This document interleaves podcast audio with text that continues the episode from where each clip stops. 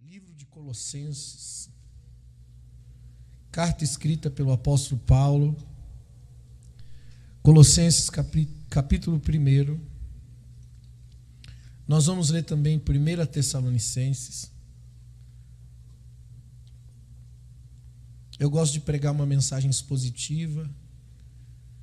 Então, se você fica com a sua Bíblia aí ligeirinho, amém. Glória a Deus. Aleluia. Colossenses capítulo 1. E nós vamos ler também 1 Tessalonicenses, capítulo 1 também.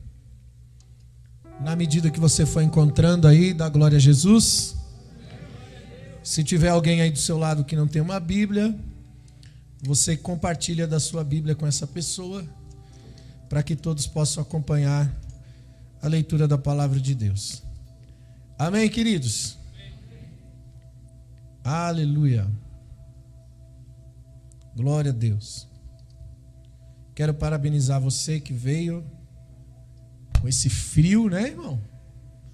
É difícil largar o edredom, né?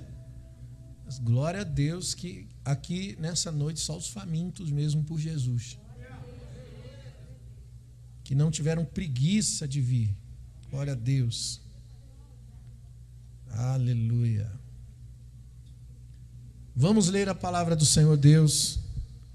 Colossenses 1:3 diz assim: Sempre agradecemos a Deus, o Pai de nosso Senhor Jesus Cristo, quando oramos por vocês, pois temos ouvido falar da fé que vocês têm em Cristo Jesus e do amor por todos os santos, por causa da esperança que lhes está reservada nos céus, a respeito do qual vocês ouviram por meio da palavra da verdade e o Evangelho. Amém? Eu quero falar sobre três fundamentos, ou, ou aliás, três princípios que constroem o fundamento nas nossas vidas. Eu não sei se você encontrou aqui nessa leitura aqui esses três fundamentos. Quem encontrou aí?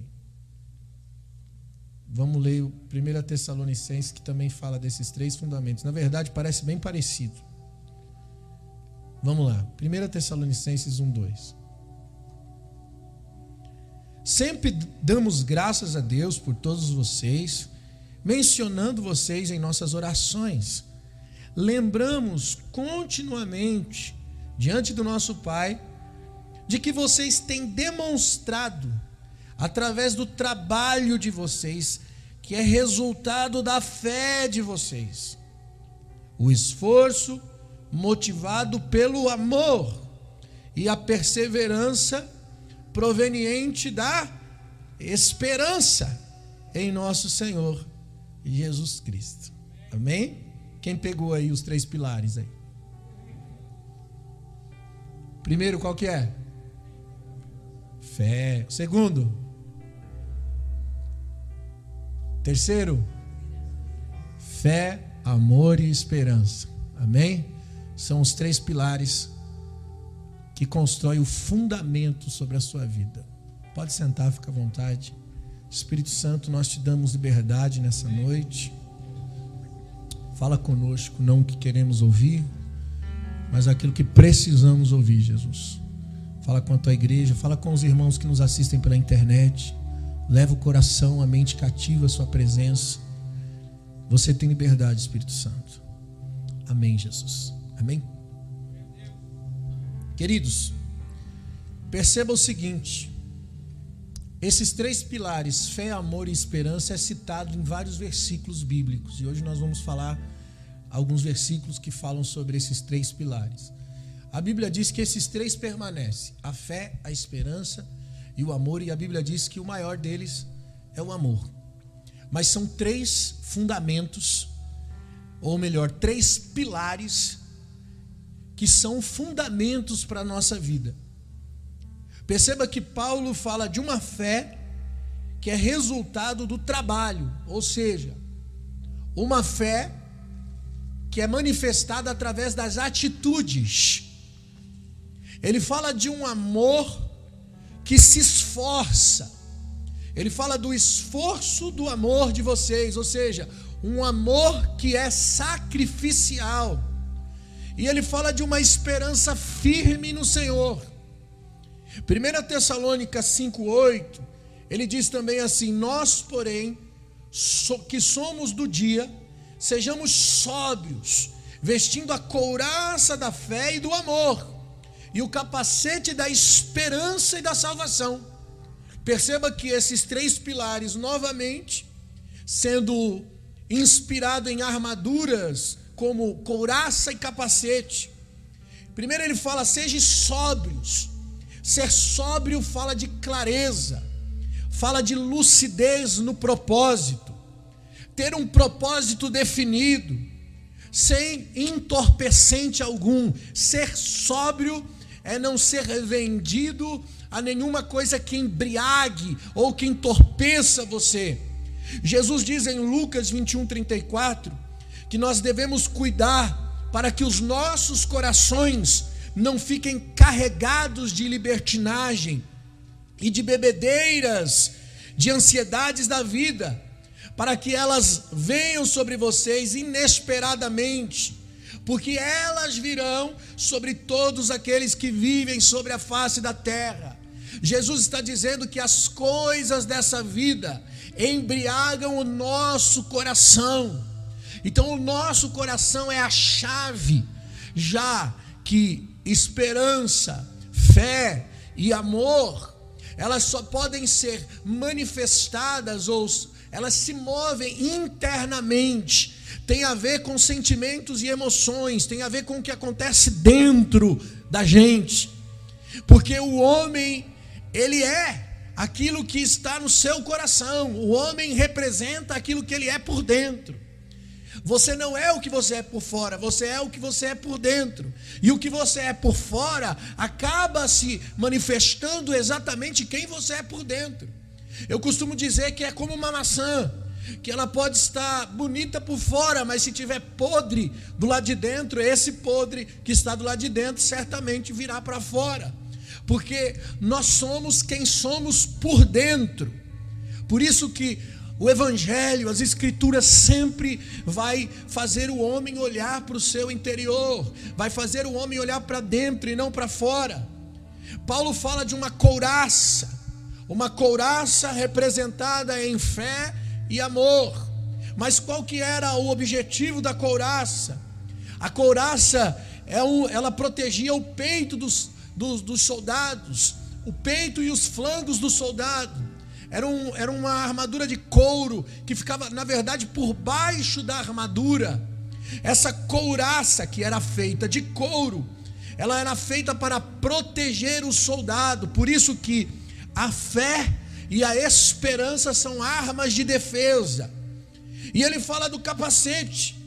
O capacete, ele tem um objetivo: proteger a cabeça do guerreiro proteger a, o cérebro, proteger a mente.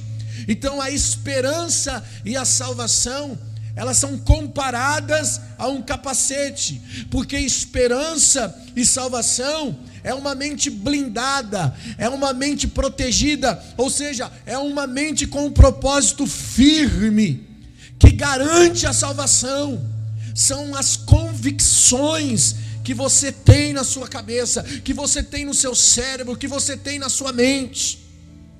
Romanos 5:1 diz: Paulo, que tendo sido justificado pela fé, temos a paz com Deus por nosso Senhor Jesus Cristo, por meio de quem obtivemos acesso pela fé a esta graça, na qual agora estamos firmes e nos gloriamos na esperança da glória de Deus. Não só isso, mas também nos gloriamos nas tribulações, porque sabemos que a tribulação produz perseverança, a perseverança, um caráter aprovado, e o caráter aprovado, a esperança, e a esperança não decepciona, porque Deus derramou o seu amor em nossos corações por meio do Espírito Santo que ele nos concedeu, justificados pela fé. Perceba, a fé, a esperança e o amor aqui presente novamente, e o lugar da habitação e da construção é o coração.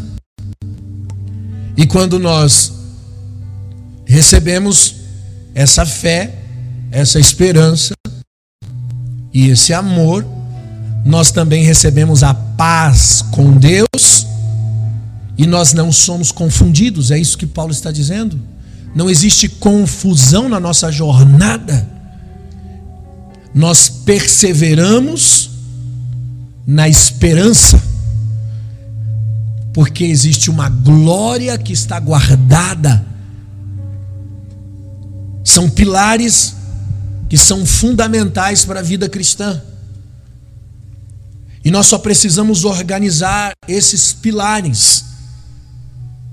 Por que nós precisamos organizar esses pilares? Porque na linha do tempo nós nos perdemos. O funcionamento desses pilares funcionam na linha do tempo. Por exemplo, a fé. A fé é importante para resolver a sua relação com o seu passado. Porque a fé é aquela que eu creio que fui perdoado dos meus pecados, das minhas mazelas. Então a fé resolve a minha relação com o passado.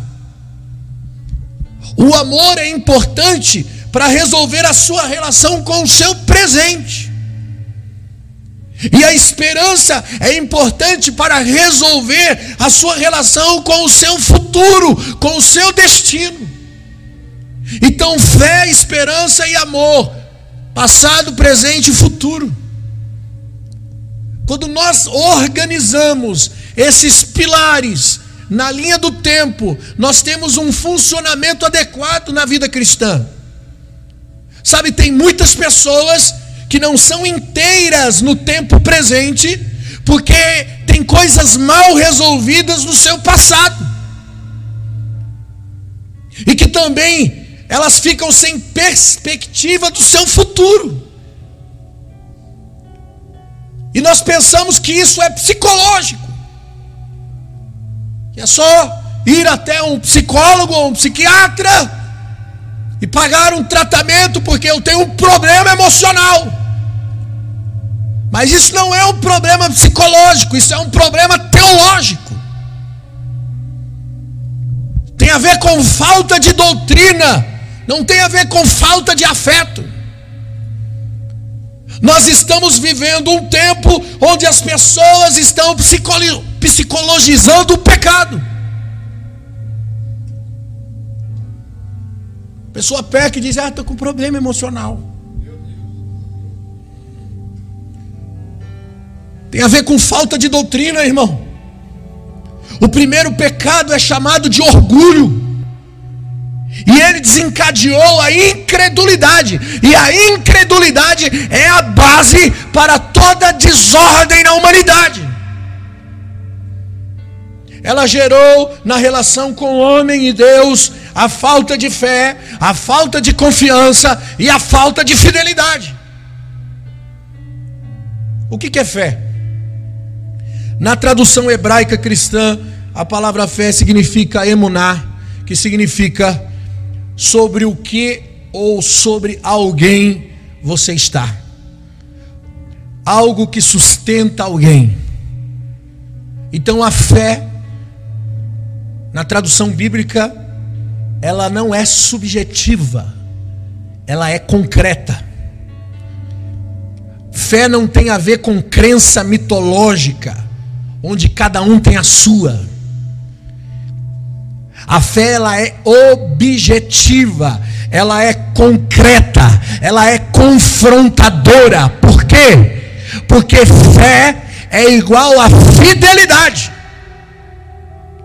Fé é ser igual a tudo com que me relaciono e aprendo por meio de um pacto, por meio de uma aliança. Isso é fé. Mas por causa da queda, o homem se torna incrédulo a tudo que ouviu de Deus. O homem se torna infiel à pessoa da relação com Deus. Isso faz com que o homem tenha problemas com o seu passado.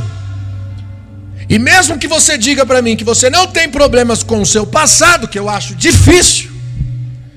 Quem aqui tem problemas com o seu passado? Dá um sinal com a mão aí, irmão. Aí você diz para mim: "Não, pastor, eu não tenho problema com o meu passado". Eu digo para você, ainda que você diga que não tem problemas com o seu passado, eu digo para você que você tem problemas com o seu passado chamado Adão. Todos nós temos problemas com o passado. Do contrário, você está relativizando o pecado, você está psicologizando o pecado. 1 Coríntios 15, 21 diz: Visto que a morte veio por meio de um só homem, e também a ressurreição dos mortos veio por meio de um só homem. Pois, da mesma forma como Adão, todos morreram, em Cristo todos são vivificados. Se um pecou, todos pecaram. Em Adão, a Bíblia diz que todos morreram. Todos têm problemas com o passado. O nosso erro é que nós pensamos nos nossos problemas pessoais. Nós pensamos nos nossos problemas psicológicos, físicos e circunstanciais. O nosso problema, irmão, não é circunstancial. O nosso problema é existencial. Vai além do que a circunstância ao nosso redor. Pode perceber, irmãos, que existencialmente todo homem sente falta ou sente saudade de um lugar que nunca esteve. E esse lugar se chama jardim. Porque um dia Adão esteve lá e nós sentimos falta desse lugar através de Adão. Sabe, a busca pela felicidade é a busca inconsciente de reencontrar esse lugar chamado jardim. O homem só não sabe como, porque ele está perdido na linha do tempo, separado do Criador. O tempo, passado, presente e futuro, só nasceu por causa do pecado por causa da separação. Antes só havia o Kairos, não havia presente, passado e futuro. Você já percebeu na Bíblia? Lá em Apocalipse, diz que está escrito no livro de Deus: todos que são salvos, desde o início. Diz que o cordeiro foi morto antes da fundação do mundo. E aí você fala, cara, cadê a linha do tempo esse negócio aí? Porque no Kairos não tem linha do tempo. O Kairos é a eternidade. O presente, o passado e o futuro só nasceu por causa da queda, por causa da sentença da morte. Agora, quando o homem entra em sincronia com o seu passado, presente e futuro, ou seja, com a fé, com a esperança, e com o amor, ele volta para o Kairos. E por isso é que Cristo é o fundamento, o fundamento que restabelece o tempo, que restabelece a vida do homem de volta ao Criador. São verdades que passam a definir a vida novamente, porque fora de Cristo nós não temos vida, nós temos uma sentença de morte. E Paulo conseguiu organizar esses pilares. Fé é igual a fidelidade, que é igual a não falhar com aquilo que eu aprendi de Jesus. Hebreus 11:1 diz: "Ora, a fé é a certeza daquilo que esperamos e é a prova das coisas que nós não vemos."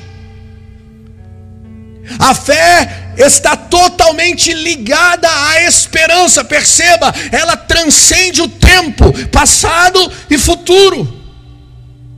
A fé me conecta com o passado, a esperança me conecta com o futuro. Olhe para a Bíblia, irmão, os heróis da fé de Hebreus 11.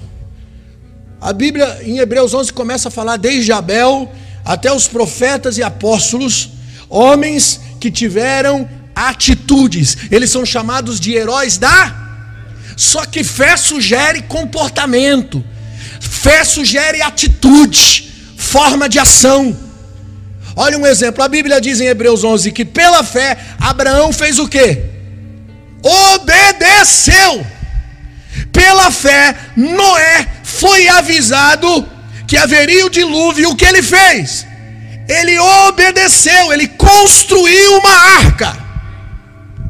Homens de fé, homens convictos, são homens de ação resolvidos no seu passado, presente e futuro, são homens do Kairos. Não tem ansiedades, não tem falta de nada. João 8,13 diz: Olha só, olha o Jesus resolvido, irmãos. Olha, olha o diferencial. Jesus era resolvido com o passado, com o presente com o futuro, porque ele estava no Kairos. Os fariseus disseram: Você está testemunhando a respeito de si próprio, o seu testemunho não é válido? Olha o que Jesus respondeu: Ainda que eu mesmo testemunho a meu favor, o meu testemunho é verdadeiro, por quê?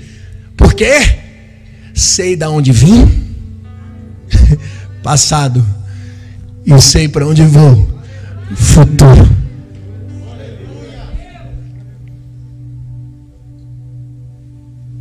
a gente precisa colocar na balança, irmão. Existe uma, uma contradição entre a crença e a prática.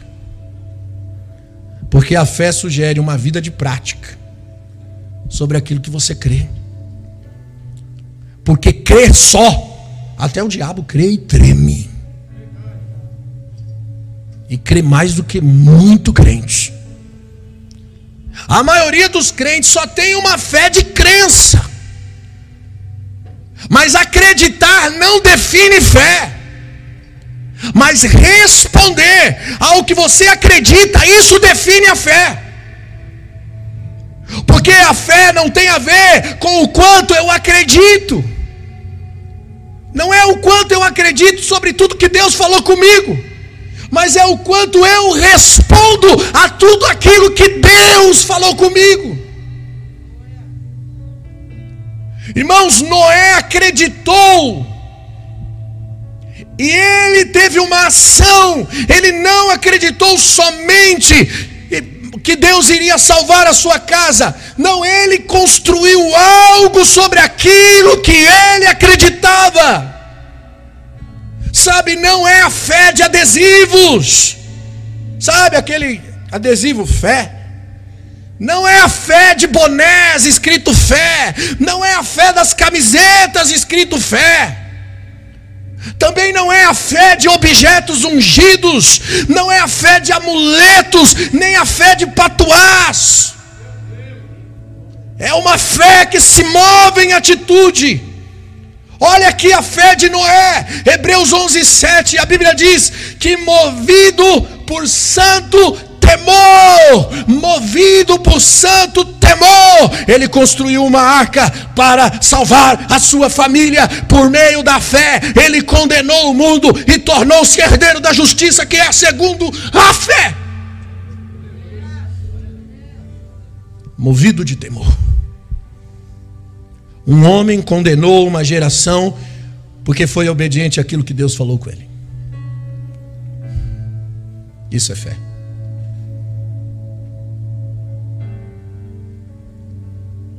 Já aconteceu os jovens que estudam aí na faculdade ou na escola, do professor dar uma prova e todo mundo é reprovado?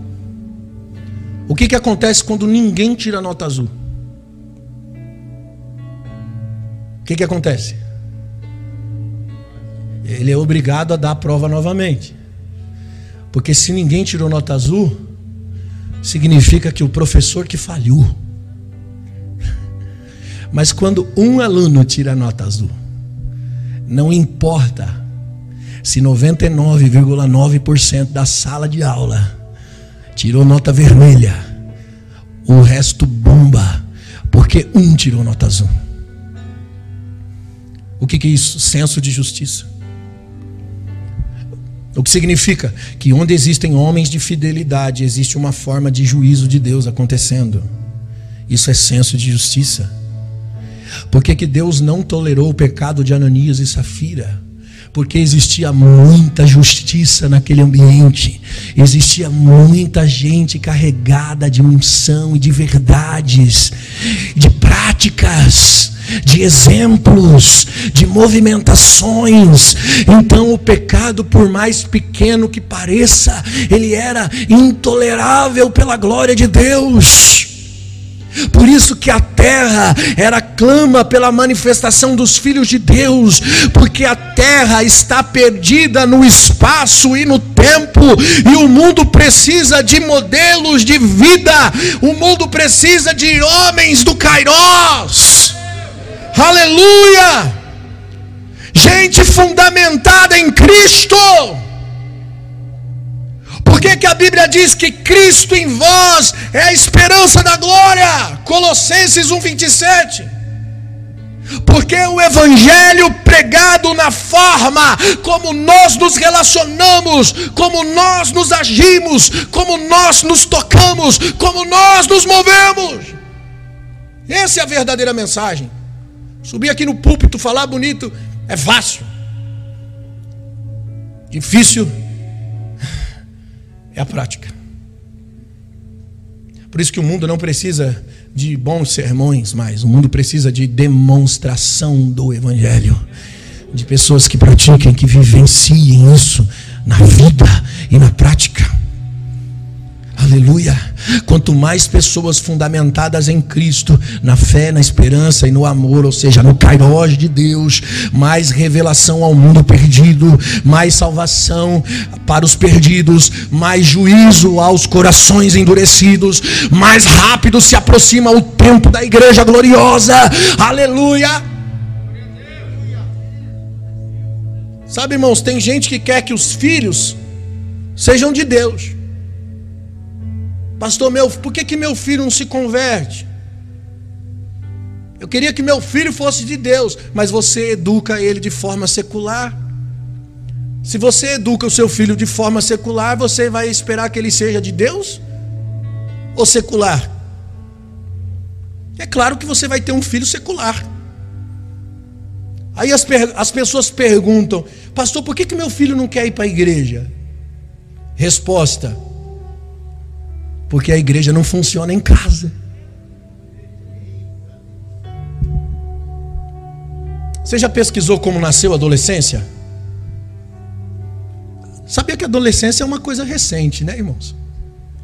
É um fenômeno pós-guerra. Não existia adolescência. Com 13 anos, esses caras já eram feitos homens. Eles iam para as guerras, eles faziam parte da vida adulta, com 13 anos de idade. Mas depois da Segunda Guerra Mundial, lá para os anos 60, anos 70, você vai ouvir sobre juventude transviada, sobre anos rebeldes. Quem conhece? É só os tiozão, se levanta a mão. É ou não é? O que é adolescência? Adolescência é uma manifestação contra a hipocrisia. Porque os jovens viram que o convite da vida adulta era uma mentira. Porque ser adulto era ir para a guerra e morrer.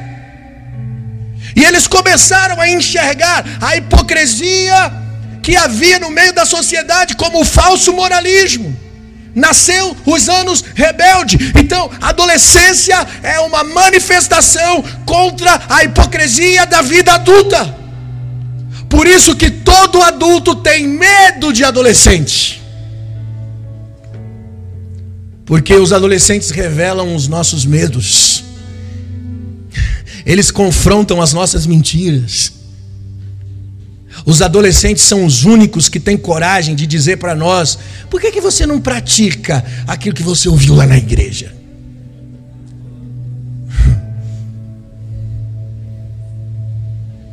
Será que o problema é o adolescente Ou é a gente que não faz em casa aquilo que aprende aqui?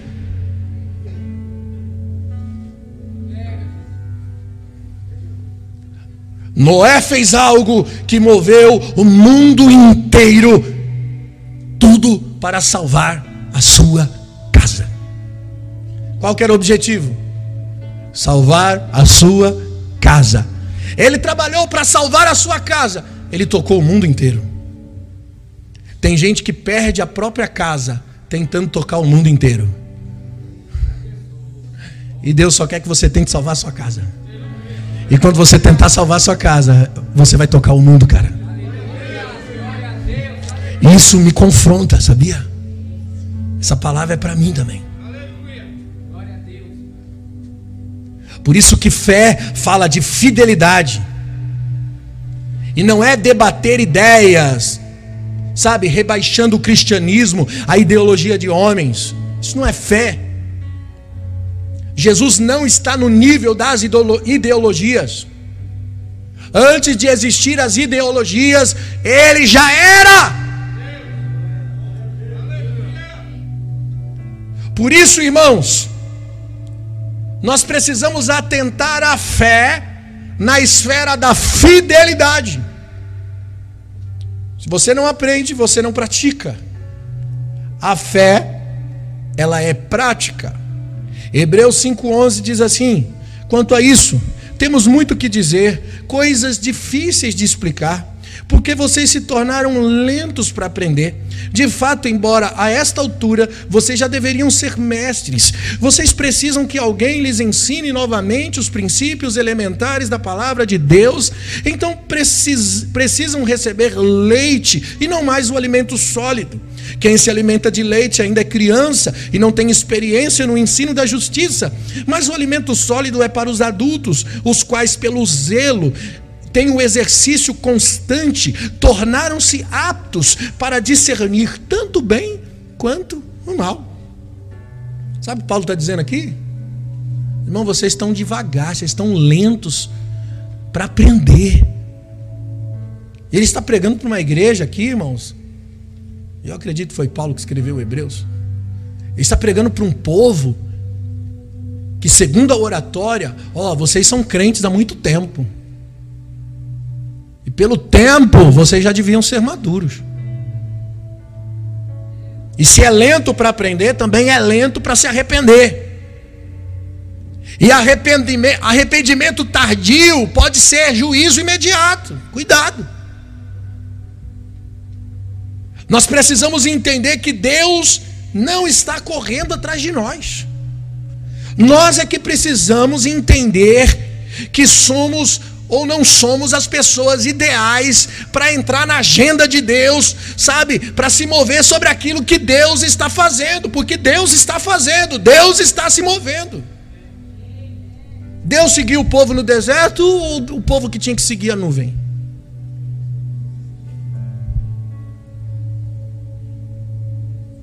O povo que seguia a nuvem. Por isso que a primeira coisa que a fé vai tratar são algumas coisas em relação ao nosso passado, o nosso pecado, a culpa, a indignidade, a inferioridade, o não pertencimento, são sentimentos que a primeira coisa que a fé vai tratar são esses sentimentos. E muitos de nós somos atormentados pelo diabo por causa das práticas do passado. E às vezes muito mais pelos nossos irmãos, eu acredito que os nossos irmãos são mais atormentadores do que o diabo, e talvez o diabo nem se preocupe tanto com isso, já que tem muitos de nós fazendo isso muito melhor que ele. Porque o cristão de hoje, ele é muito duro com relação ao cisco, mas o interessante é que ele pega leve em relação à trave. Porque você é muito duro com aquilo que você se acha forte. E você é mais maleável com aquilo que você é fraco. Só que nós temos fraquezas diferentes. Nós não somos melhores do que ninguém. Todos temos fraquezas. E a fé tem que resolver esse problema com o passado, ou seja, com o pecado original. O pecado original é uma herança que vem carregada de altivez e orgulho. A fé que opera, ela opera uma justificação com relação aos nossos pecados, gerando paz no nosso interior. Sabe, é como uma construção a nossa vida cristã. E como uma construção, o fundamento é a parte mais importante. Ele não aparece. Ele não é visto, mas é a parte mais importante de uma construção. Por isso que a Bíblia diz: buscai o reino de Deus antes de tudo. Por quê? Porque tudo que você fizer depois, você fará a partir dele. Entende? Primeiro é o reino de Deus. Tudo que eu fizer depois, eu faço a partir dele. Então eu não vou precisar mais orar para Deus abençoar aquilo que eu estou fazendo ou aquilo que eu estou pretendendo fazer, porque eu já estarei fazendo a partir dele. Eu já estarei me movendo através dele, porque ele é o fundamento. Eu não faço nada, eu não movo nada sem que ele tenha me direcionado para fazer. Então, todas as outras coisas que serão acrescentadas, serão acrescentadas a partir desse fundamento. Eu não cresço quando eu sei mais sobre Deus, mas eu cresço quando Cristo cresce em mim. E se Cristo não cresce em mim, sou eu que estou crescendo. Se sou eu crescendo, não estou crescendo. É só mais um religioso. A gente pensa que está crescendo porque tem teologia, conhecimento, diploma, unção, alguém me ungiu alguma coisa. Não, pastor, porque eu sou é, ungido a unção está sobre mim. Cara, se quem está crescendo é você, é só mais um religioso. Não é o quanto você sabe, não é o dom que você tem, não é o que você fala, não é como você fala, não é a qualidade de tudo que você faz ou deixa de fazer, não são os seus diplomas, não é nada disso. É se Cristo está crescendo em você. 1 Coríntios 3,10 diz: Conforme a graça de Deus que me foi concedida, Paulo diz: Eu, como sábio construtor, lancei o alicerce e outro está construindo sobre ele. Contudo, veja como cada um constrói, porque ninguém pode colocar outro alicerce além daquele que já está posto, o que é Jesus. Ninguém pode pôr outro fundamento além do que já está posto. Qual que é o fundamento que já está posto? Jesus. No versículo 13 ele diz assim: A sua obra será mostrada, porque um dia trará a luz, pois será revelada pelo fogo, e ela provará a qualidade de cada obra, sua obra, sua vida, o que você faz, como você caminha, passará pelo crivo do teste de Deus na sua vida. E a Bíblia diz que se você não estiver em Cristo, o que você faz vai queimar. Versículo 15: Se alguém construiu e o que ele construiu se queimar, este sofrerá o prejuízo.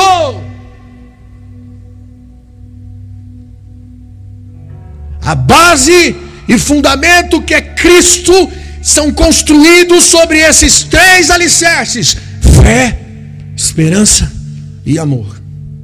E Paulo fala em Efésios 3,17 que Cristo habite em vossos corações, mediante a fé, para que possa compreender a largura, o comprimento, a altura, a profundidade e conhecer o amor de Cristo que excede a todo o nosso entendimento. A minha pergunta é: quem está em nós? Quem que em nós é a esperança da glória? Cristo. Para que a fé, a esperança e o amor funcione, você precisa estar sobre um único fundamento. E no fundamento, nós assentamos aquilo que sustenta a estrutura da vida. É o princípio onde se apoia e se desenvolve todas as coisas na sua vida.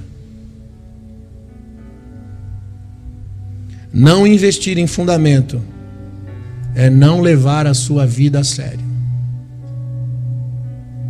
É subestimar as consequências da sua própria irresponsabilidade. Porque o fundamento é a finalidade justificadora que explica por que eu estou fazendo o que estou fazendo. Por causa dessa verdade. Que faço, por quem faço e para quem faço. Dele, por ele e para ele. A nossa vida não pode ser reativa. Nós temos que ser proativos, movidos por uma convicção. O reativo é aquele que, tipo assim, ah, o que acontecer, eu vou. Está acontecendo. Tipo, deixa a vida me levar, a vida leva eu. Esse é o reativo.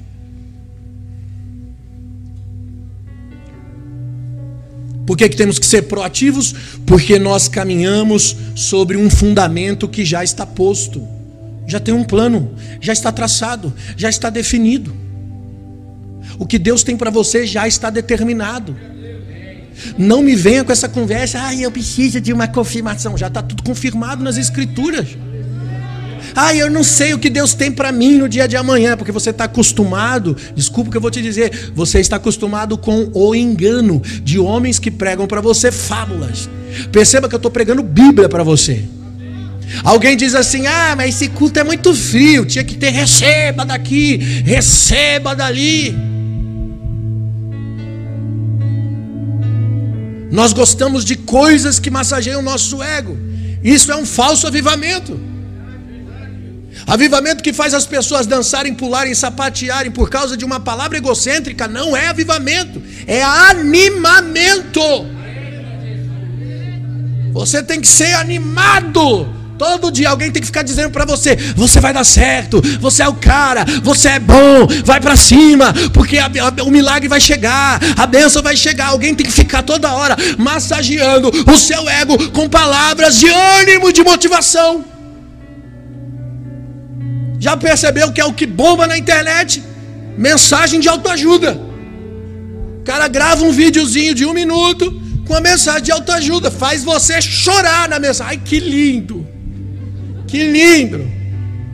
Tipo, eu sou o centro de Jesus. E aí você se sente o cara da cocada santa.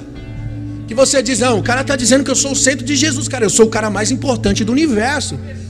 Ah! A minha Bíblia diz que o homem é como erva. Ele é como fumaça que dissipa.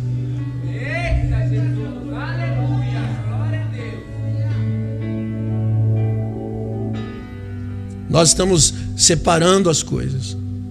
Sabe qual é a ideia de Deus? Unificar, porque tudo que Deus criou está nele. Ele é o centro do universo, ele é o centro de todas as coisas. Jesus é o centro. Ninguém é o centro de Jesus, ele é o centro. E quando eu estou nele, eu funciono a partir dele. Se eu estou nele, ele é o centro através de mim.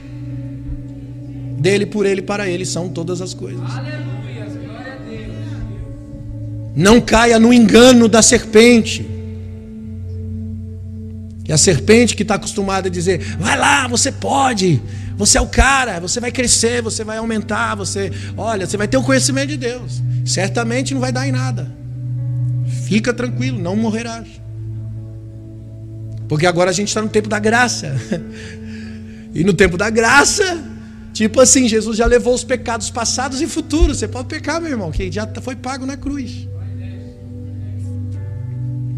Esse dia eu vi um post na internet que dizia assim: os homens da Bíblia diziam assim, né? Miserável homem que sou. Aí mostrava Pedro, dizendo: Sou um homem de lábios impuros. Mostrava Isaías dizendo: Sou um homem de lábios impuros. Mostrava Paulo dizendo: Eu sou o pior dos pecadores. E aí tinha uma fotozinha assim da igreja moderna. Eu não sou pecador mais. É claro que você é. Pastor, mas Jesus não pagou o preço por mim na cruz do Calvário? Sim, e você está no processo de santificação. Se a gente acha que está tudo certo, a gente bota uma pedra aqui e diz assim: vamos viver do nosso jeito. O processo de santificação é uma vida rendida, é uma vida entregue. Por isso que a nossa vida não pode ser reativa, ela não pode ser de reações, ela tem que ser proativa, cheia de projetos. Eu conheço o fundamento, eu sei qual é o plano traçado, eu preciso me organizar para o projeto de Deus, eu preciso descobrir aonde Deus está se movendo para que eu possa me mover de acordo com o movimento dele. Nós caminhamos sobre o fundamento que já foi posto, sobre um caminho que já traçado um propósito já fundamentado. Aleluia! Eu conheço o autor da vida, ele é a base por onde eu devo construir a minha vida. Ora, a parábola da casa na rocha. Jesus conta construir uma casa na rocha e uma casa na areia. Veio a tempestade e a casa que estava sobre areia, o que, que aconteceu? Caiu, mas a casa que estava na rocha suportou a tempestade. Ela permaneceu de pé, porque estava na rocha. Quantas tragédias aconteceram por causa das chuvas? Quem já viu o noticiário? Sabe o que acontece? As tempestades da vida revelam os fundamentos ou a falta dos fundamentos. As pessoas que constroem sem fundamento sabem que não é seguro, mas elas negligenciaram mas eu digo para você: uma hora a conta chega, meu irmão. Um dia a conta das nossas negligências vão chegar em nossas vidas. Chega no, seja no seu casamento, seja na criação dos seus filhos, seja nas suas finanças, seja na sua saúde. Um dia a consequência de não ter fundamento, essa consequência virá. O fundamento já existe. O fundamento já foi posto. E eu vou dizer uma coisa. Talvez você tenha ouvido por aí. O fundamento não é apóstolos. O fundamento é Cristo. 1 Pedro 2,4 diz que à medida que se aproxima dele, a pedra viva, rejeitada pelos homens, mas escolhida por Deus, preciosa para ele, vocês também são, estão sendo utilizados como pedras vivas na edificação de uma casa espiritual para serem sacerdócio santo, oferecendo sacrifícios espirituais aceitáveis por Deus por meio de Cristo. Aí Paulo vai dizer também lá em Efésios 2,19: ele diz: Portanto, vocês já não são mais estrangeiros e nem forasteiros, mas vocês são concidadãos dos santos e membros da família de Deus, edificados sobre o fundamento dos apóstolos e dos profetas, tendo Jesus Cristo como a pedra angular, tendo Jesus Cristo como o quê? Pedra angular, no qual todo edifício é ajustado e cresce para se tornar um santuário santo no Senhor. Olha aqui, o versículo 20, ele é distorcido por muitos líderes nos nossos dias, porque muitos líderes falam de fundamento dos apóstolos e profetas. Só que os apóstolos têm fundamentos? Ou eles andam sobre o fundamento que é Cristo? O que é pedra angular? Quem é a pedra angular? É Cristo. A sustentabilidade de todas as coisas é a pedra angular. Os profetas apontavam para quem nas Escrituras? Para Cristo. Os apóstolos falavam sempre de quem nas Escrituras? Cristo. Então, quem é o fundamento? Cristo. Por isso, não receba nenhuma palavra que diz que você tem que subir em cima de um apóstolo, e muito menos ficar debaixo de um apóstolo. As pessoas me perguntam: qual que é a sua cobertura? E se você fala assim, é, não tenho cobertura, você fala, ai, você não pode ficar sem cobertura. Qual que é a sua cobertura? Eu prefiro chocolate.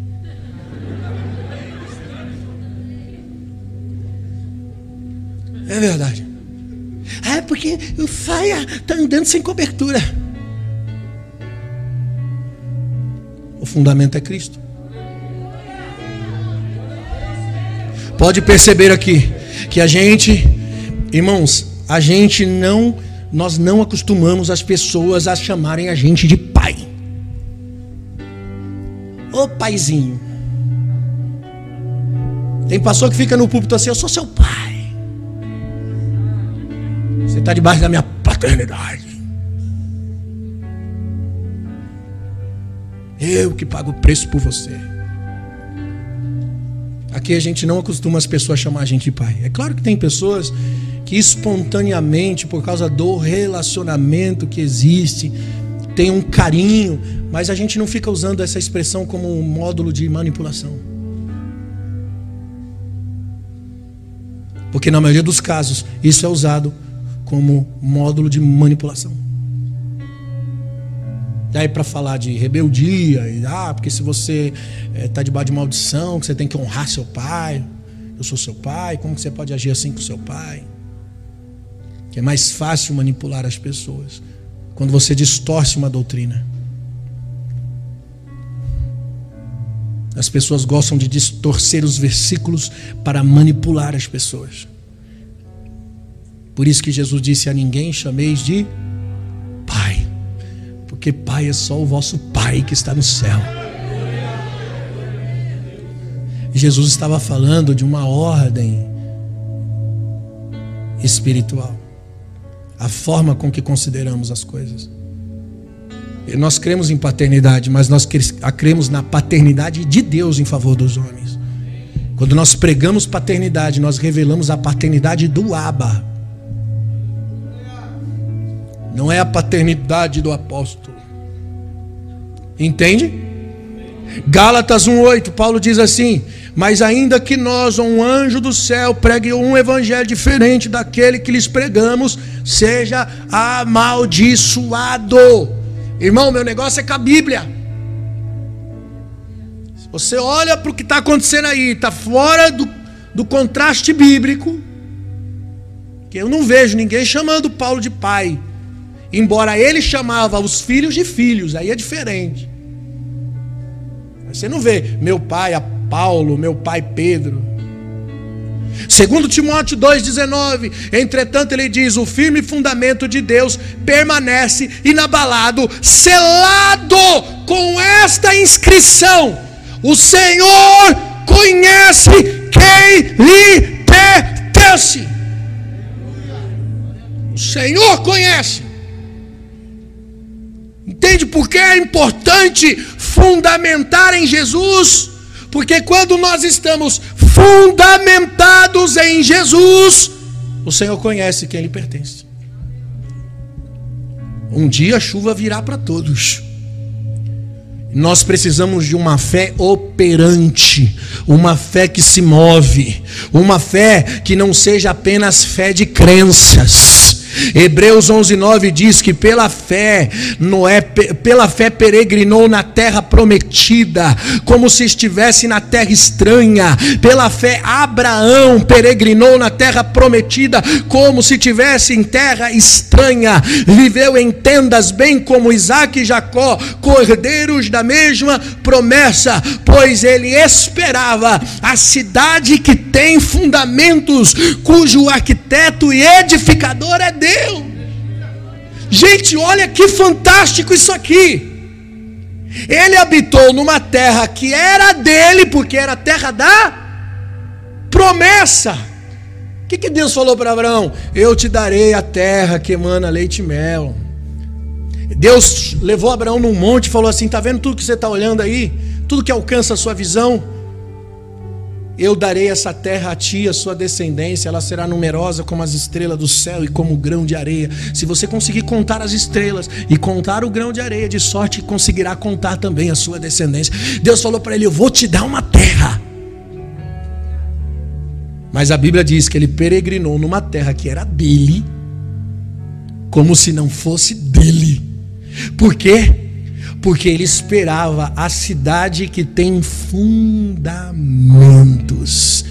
que foi edificada por Deus. Significa o quê? Que nada é nosso, tudo é dele. Até as coisas que Deus fala, vou te dar, não é seu, é dele. Será que a gente consegue ter esse pensamento? Aleluia. Quem é o cabeça da igreja? Quem é o edificador da igreja? Quem é o fundamento da igreja? Cristo. Então, quem é que tem e pode ser a base de tudo que falamos, de tudo que pensamos sobre a igreja? Cristo. Mas por que, que nós criamos movimentos segregadores? Você já viu? Eu pensava que isso era bom. Porque eu pensava assim, né? É, tem uma igreja para cada tipo de pessoa diferente. Tem a igreja dos negros, tem a igreja só tem negro. Igreja dos black. Só entra negro, só congrega negro. Já viu? Tem a igreja do surfista. Só vai surfista. Tem a igreja dos tatuados. Tem a igreja dos engravatados. Eu achava que isso é bom. Mas eu descobri que isso é usurpar, isso é patentear, isso é dividir, isso é tomar para si, isso é segregar, isso é usurpar. Nós temos que ter temor para não tomar para nós aquilo que não é nosso. A gente não tem que fazer uma tribo, falar, não, aqui só caminha comigo, quem é assim, assim, assim. Não, peraí, irmão, Deus, ele, ele é Deus de todos, por todos e para todos. Irmão, a fé, a verdadeira fé é guardar, ouvir, guardar e responder. Não se, isso não se mede por aquilo que eu acredito, mas por, pelo quanto eu respondo. Tem crente que há anos crê em tudo que ouve na igreja, mas não responde nada. Essa é a fé que eu chamo de fé incrédula. Fé histórica. A fé histórica é aquela que eu acredito tudo em tudo sobre Jesus, quem Jesus foi, quem Jesus é, mas eu preciso mesmo é ter uma fé salvadora. A fé salvadora é aquela que eu tenho que me lançar sobre Ele. É onde o meu destino passa a estar nas mãos dele. Essa é a verdadeira fé. E para isso eu preciso de uma limpeza no coração. O coração é o lugar onde o fundamento começa a ser estabelecido. O coração dos homens é o lugar aonde se estabelece a construção do fundamento que é Cristo. Por isso que é a fonte da vida. Provérbios 4:23, a Bíblia diz que de tudo que se deve guardar, guarde o seu coração, porque é dele que procede a fonte da vida. É do seu coração que procede a fonte da vida, porque esse é o lugar aonde se constrói de, debaixo da base. A fonte da vida está no coração do homem. A estrutura dos fundamentos de Cristo tem que afetar esse lugar, o coração do homem. E é a partir daqui começa uma construção. Por isso que Jesus também disse em Mateus 7, 21, ele diz: Pois do interior do coração dos homens vêm maus pensamentos, imoralidades sexuais, roubos, homicídios, adultérios, cobiças, maldades, enganos, devassidão, inveja, calúnia, arrogância, insensatez. Todos esses males vêm de dentro do coração do homem e isso o torna impuro. Perceba o seguinte: que é uma forma de comportamento. Tudo que Jesus escreveu são formas de comportamento. Engano, devassidão, calúnia, arrogância, insensatez, são formas de comportamento. O que está no coração sempre vem para fora. O mal que está no, no, coração do homem faz com que contamine, não é o que faz com que contamine o homem, mas ele se relaciona com aquilo que está no seu coração e isso o contamina. Provérbios 23, 7 diz: Porque como imaginou no seu coração, assim o homem é. Lembra da mulher samaritana? Quando Jesus chegou perto do poço, ele olhou para aquela mulher e disse: Tem algo errado com a sua fonte. Ela disse: O que, que tem de errado com a minha fonte? Se você beber dessa água, você volta a ter sede. Mas em João 4,14 ele diz: Mas quem beber da água que eu lhe der, nunca mais terá sede. Pelo contrário, a água que eu lhe der se fará nele uma fonte de águas vivas que jorrará para a vida eterna. Uau! Uma fonte da vida brota no coração do homem. Essa fonte vem para curar a chaga da morte causada pela queda e o pecado. É aqui dentro que tudo isso acontece. Vamos reler o texto de 1 Tessalônica que nós lemos no início. Olha só, eu vou ler agora na versão atualizada, revisada e atualizada. Ele diz assim: recordando diante do nosso Senhor Deus e Pai que a operosidade da vossa fé, que da abnegação do vosso amor e da firmeza da vossa esperança, em nosso Senhor Jesus Cristo, reconheço os irmãos amados a vossa eleição, porque o nosso evangelho não chegou até vós tão somente em palavras, mas sobretudo em poder no Espírito Santo, em plena convicção, assim como vocês ter sido em procedimento entre vós por amor de vós. Com o efeito, vos tornastes imitadores do Senhor. Ele está falando de uma vida transfigurada, de um comportamento refinado. Ele está dizendo que a fé, a esperança e o amor chegou por meio do evangelho, e esse evangelho tem que afetar o centro do coração do homem, porque muda as atitudes, os comportamentos e as formas de agir. Se tem uma coisa que nós precisamos prestar atenção é no coração. De tudo que se deve guardar, filho meu, guarda o quê? O coração. Por isso que chega, irmãos, de religião cultural. Chega de pessoas que admiram a religião por causa das suas características culturais. Isso está acontecendo no Brasil. Tem gente que vem para o evangélico só porque admira as culturas. Não, eu gosto da igreja que eles cantam uma música bonita lá, né? É ou não é? Porque agora é chique, tem lâmpada de LED, fumaça. Então eu gosto de ir para a igreja porque tem um, uma cultura bonita, legal, bacana. Eu vou para a igreja. Hoje existe evangélico não praticante. E eu lhes afirmo sem medo de errar, mais de 60% da igreja evangélica no Brasil e no mundo não são convertidos de fato. Não tem uma fé operante por causa de uma vida secularizada. Porque você se adapta, se adequa, você relativiza. Uma vida humanizada. É, pastor, a primeira coisa que o cara relativado diz é assim: é, não, mas aí é muito fanatismo, né? Esse negócio aí, não, a gente tem que né, viver a vida.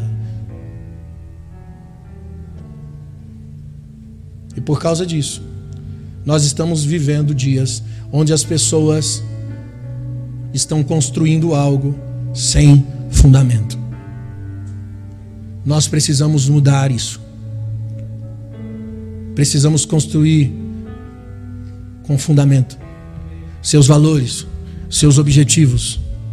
O alvo precisa ser bem definido, porque vivemos no dilema entre o que sabemos e o que fazemos. Precisamos sair desse dilema. Eu sei bastante, mas eu não faço o que eu sei, eu não pratico o que eu sei. De que adianta ter tanto conhecimento com falta de prática? E você que congrega numa igreja que prega a verdade, que tem uma palavra relevante, ah, você está numa zona de perigo. Porque quanto mais conhecimento, mais responsabilidade. Que, é que nós estamos no dilema entre o que sabemos e o que fazemos? Porque ainda não houve uma operação de Deus no coração dessa pessoa para que ela possa fazer o que sabe. Então o saber fica desconexo com a realidade. Você não é o que sabe, você é o que você faz. Nós temos que transformar o que sabemos em prática, e nós temos que transformar a prática em cultura. Isso precisa acontecer com a igreja no Brasil.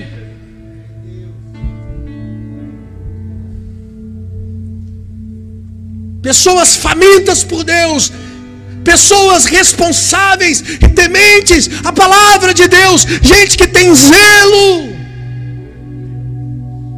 um zelo que consome, uma fome pela verdade, não pelas coisas, não pelos benefícios do reino.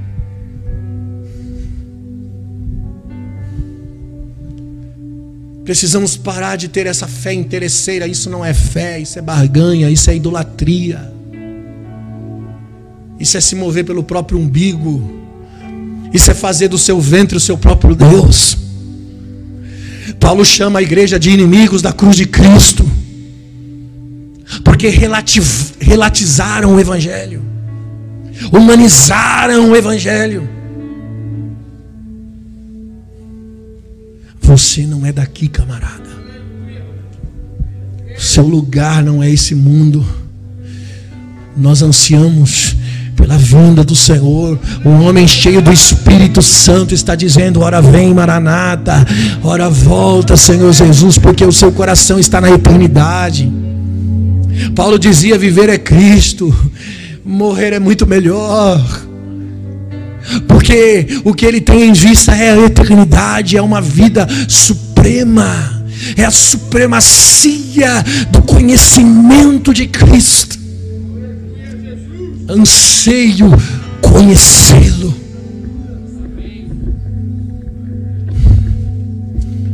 Voltemos a esses princípios.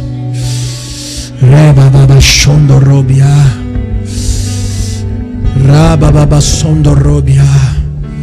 Fica de pé comigo, por favor. Aleluia.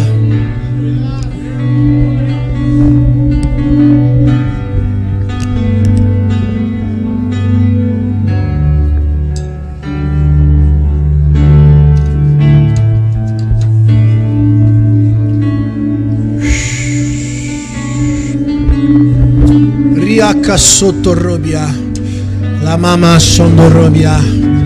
Fecha os teus olhos. Dê uma resposta. Diga a Ele, Deus. Eu quero me comprometer com a verdade. Eu quero estabelecer, Senhor, a construção sobre o firme fundamento que já está posto. Eu quero Cristo sendo revelado através da minha vida. Esse é o nosso clamor, Aba. É, meu Deus. Não quero viver mais uma fé emocional. Ah, Deus, eu não quero mais glorificar o teu nome quando as pessoas dizem coisas que massageiam o meu ego. Eu quero glorificar o teu nome por causa dos princípios estabelecidos no teu reino. Eu quero me render por causa da justiça, por causa da verdade da Sua palavra. Ah, eu clamo por um verdadeiro avivamento, Pai. Pessoas que se rendam a Ti. Shei Rabasu de.